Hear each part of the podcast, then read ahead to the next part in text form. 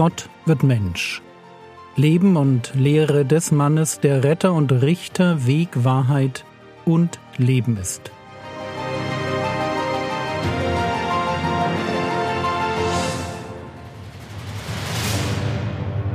Episode 144 Der Sabbat wird gebrochen Teil 2 in der letzten Episode sind wir vor einem ganz merkwürdigen Phänomen stehen geblieben. Johannes schreibt über Jesus, Johannes Kapitel 5, Vers 18, Darum nun suchten die Juden noch mehr ihn zu töten, weil er den Sabbat aufhob. Und ich gebe gerne zu, diese Aussage hat mich auch selbst lange verwirrt. Wie kann es sein, dass Jesus den Sabbat bricht, wenn es an anderer Stelle ganz klar heißt, 1. Petrus Kapitel 2 Vers 21 und 22, denn hierzu seid ihr berufen worden, denn auch Christus hat für euch gelitten und euch ein Beispiel hinterlassen, damit ihr seinen Fußspuren nachfolgt, der keine Sünde getan hat, auch ist kein Trug in seinem Mund gefunden worden. Jesus ist der Gerechte, der Heilige, unser Vorbild. Und doch merken wir, dass sein Umgang mit dem Sabbat, gelinde gesagt, merkwürdig ist. Und das fängt schon damit an, dass er seine Jünger niemals zur Sabbatheiligung auffordert. Ist das nicht irgendwie komisch? Der Sabbat gehört zu den zehn Geboten. Er ist das Zeichen, mit dem Gott auf sich hinweisen will. 2. Mose 31, 13 Du aber rede zu den Söhnen Israel und sage ihnen, haltet nur ja meine Sabbate, denn sie sind ein Zeichen zwischen mir und euch, für all eure Generationen, damit man erkenne, dass ich der Herres bin, der euch heiligt. Und doch findet sich bei dem Herrn Jesus nicht ein Hinweis darauf, dass er sich von seinen Jüngern wünscht, dass die den Sabbat halten. Was die dann ja auch nicht tun. Gottesdienst wird in der Apostelgeschichte am ersten Tag der Woche gefeiert, dem Tag der Auferstehung, dem Tag des Neuanfangs. Apostelgeschichte 20, Vers 7 am ersten Tag der Woche aber, als wir versammelt waren, um Brot zu brechen, unterredete sich Paulus mit ihnen, da er am folgenden Tag abreisen wollte, und er zog das Wort hinaus bis Mitternacht, am ersten Tag der Woche. Und diese Idee eines Gottesdienstes am Sonntag findet sich dann auch durchweg bei den ersten Christen, nur ein Zitat von Justinus Martyr aus dem zweiten Jahrhundert. Apologie 1, Kapitel 67. Am Sonntage aber halten wir alle gemeinsam die Zusammenkunft, weil er der erste Tag ist, an welchem Gott durch Umwandlung der Finsternis und des Urstoffes die Welt schuf, und weil Jesus Christus unser Erlöser an diesem Tage von den Toten auferstanden ist.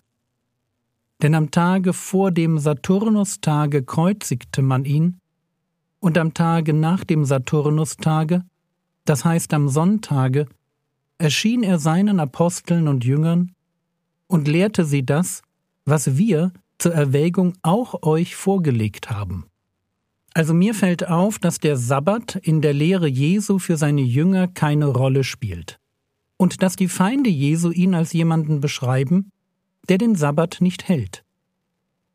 Johannes 9, Vers 16 Da sprachen einige von den Pharisäern, dieser Mensch ist nicht von Gott, denn er hält den Sabbat nicht. So, als junger Christ dachte ich, dass die Pharisäer sich einfach irren. Mein Denken ging in etwa so. Wenn die Pharisäer denken, dass der Herr Jesus den Sabbat bricht, dann beurteilen sie ihn nach ihren eigenen Maßstäben, aber nicht nach der Bibel. Also ihr Pharisäer-Maßstab kontra das Bibeloriginal. Und ich dachte, dass sie Jesus dafür verurteilen, dass der sich nicht an ihre menschengemachten Sondersabbatgebote hielt. Was aber vor Gott und im Blick auf echte Sünde überhaupt keine Rolle spielt. In ihren Augen war Jesus einer, der den Sabbat bricht, aber vor Gott war Jesus einer, der den Sabbat hielt. So war mein Denken als junger Christ. Und dann kam eben Johannes Kapitel 5, Vers 17. Johannes 5, 17 Jesus aber antwortete ihnen, Mein Vater wirkt bis jetzt, und ich wirke.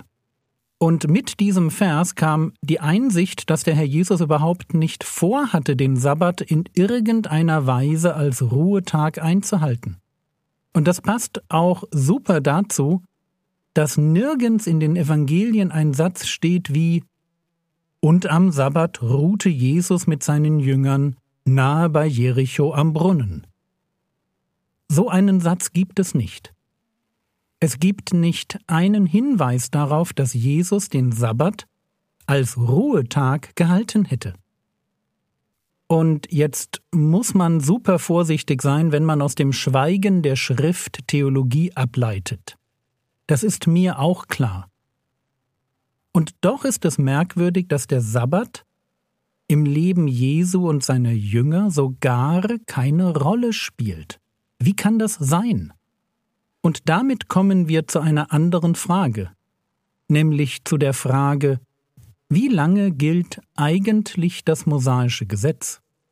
Oder wann endet der alte Bund? Eine Antwort auf diese Frage finden wir in Galater 3 und Lukas 16. Galater 3, Vers 19. Was soll nun das Gesetz?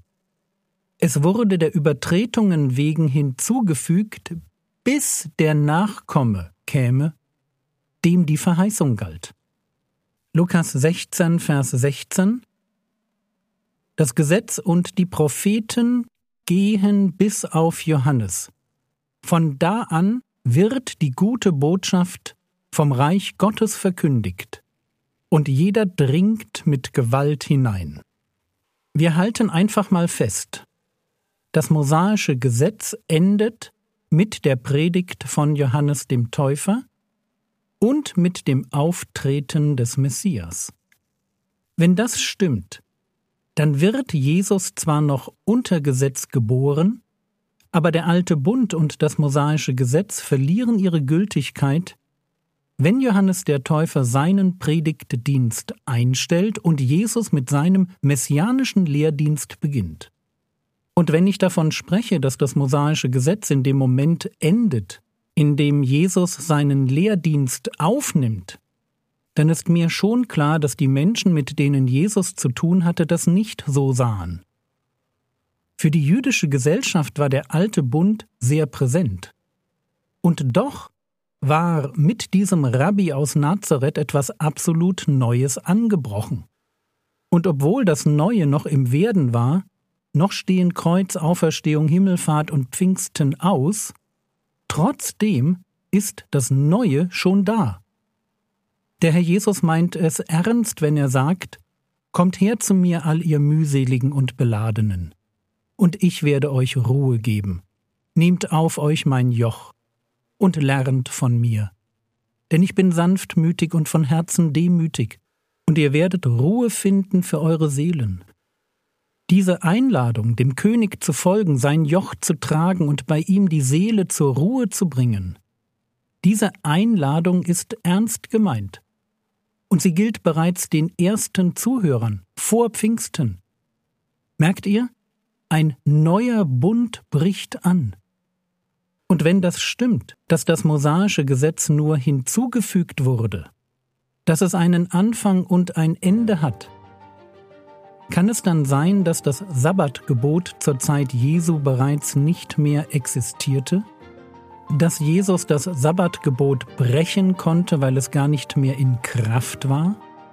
Und dazu dann mehr in der nächsten Episode.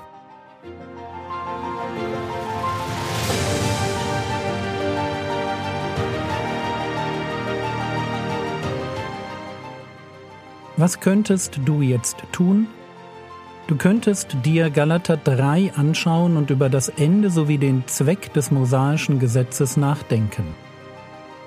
Das war's für heute. Wenn du noch nicht regelmäßig Bibelverse auswendig lernst, dann fang doch heute damit an.